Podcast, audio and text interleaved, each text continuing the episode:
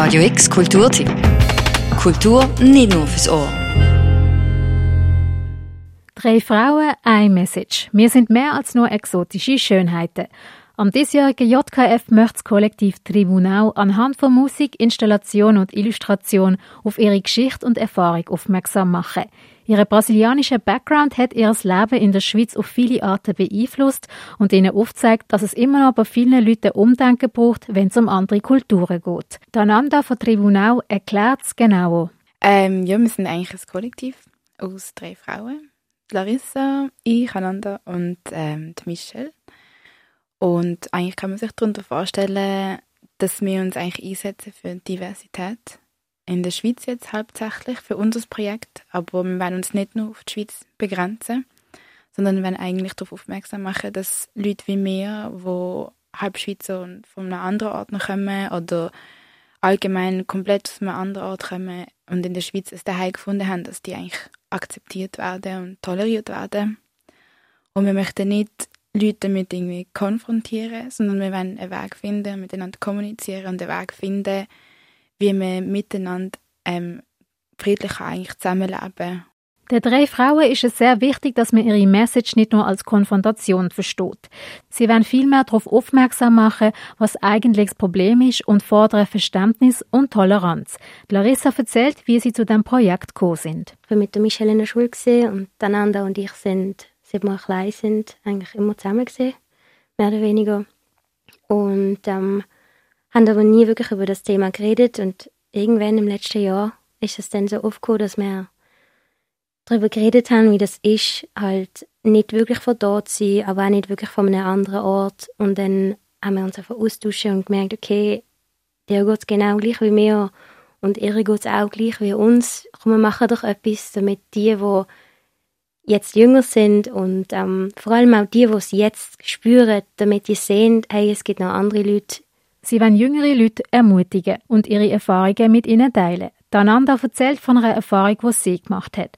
Es geht um einen Iraker, mit dem sie befreundet ist, und sein Kollege, der Schweizer ist. Sie ist mit beiden unterwegs. Gewesen. Und dann hat der Kollege ihm einfach das N-Wort gesagt. Sage jetzt das nicht im Radio. und ähm, ich bin mega erschrocken. Ich so, hey, geht's noch? Ich habe gesagt, das kannst du ihm nicht sagen. So, er ist zwar dunkel und ja, er hat die lockigen Haare, aber du darfst ihm das nicht sagen. Und er hat es überhaupt nicht verstanden. Also, wieso nicht? Ähm, ich darf doch das sagen, wenn ich will. Ich meine, ihr sagt ja das auch, euch auch untereinander und so. Und ich habe dann gesagt, nein, das ist überhaupt nicht das Gleiche. Also, ich habe ihn wirklich, ich bin zuerst mega hassig auf ihn gesehen und bin eben auf Konfrontation gesehen was falsch von meiner Seite gesehen ist. Dananda hat erkannt, dass sie mit Konfrontation nicht weiterkommt und erklärt, was das Problem in dieser Situation war. Diesen Weg wollen sie auch mit ihrem Projekt einschlagen. Und dann habe ich ihm gesagt, ich so, weißt du denn überhaupt, von wo das Wort kommt? Was es für eine Bedeutung hat? Wie es benutzt worden ist? Was der geschichtliche Hintergrund ist? Und dann hat er gesagt, nein. Also das heißt, er hat eigentlich aus Unwissen reagiert und einfach das benutzt, weil es aus irgendeinem Grund ein Trend ist. Und das ist eigentlich auch ein gutes Beispiel gewesen, auch für mich zum Üben, wie ich in so Situationen eigentlich umgehe, dass ich zuerst fragen muss, was, was, ob die Person das überhaupt weiß, was die Person redet. In ihrem Beispiel hat der Kollege nicht überlegt, was er sagt. Und dann habe ich ihm geholfen und habe gesagt, hey, look, du kannst dich informieren. Es gibt unzählige Filme, Bücher, äh, Hörspiele, was auch immer wo du dich informieren kannst und ich helfe dir gern. Also ich, ich habe dem auch mega viele Sachen empfohlen und dann hat er sich zurückgezogen und hat dann nichts mehr gesagt. Sie sind hier aufgewachsen, sehen aber nicht schweizerisch aus.